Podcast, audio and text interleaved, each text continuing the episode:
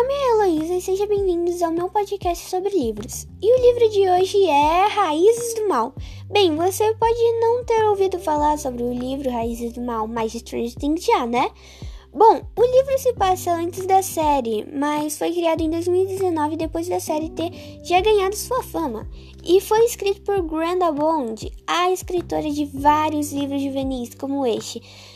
Mas voltando, o livro fala sobre a mãe da Onze, a Terry, que participa de um projeto em um tipo de laboratório, mas ela descobre anomalias lá.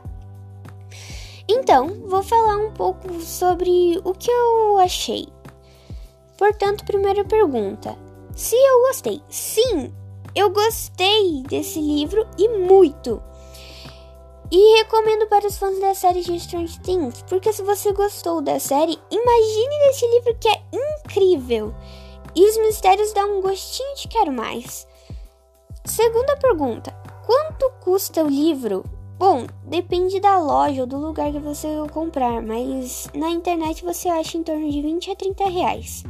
Terceira pergunta: que parte que eu mais gostei? Bom, na verdade, eu gostei de todas as partes. Sério, é incrível e é meu top 1 dos livros que eu mais gostei. E meu podcast vai acabando por aqui. Eu peço a você, ouvinte, que leia Raízes do Mal, porque te garanto que é um máximo. E valeu, então, tchau!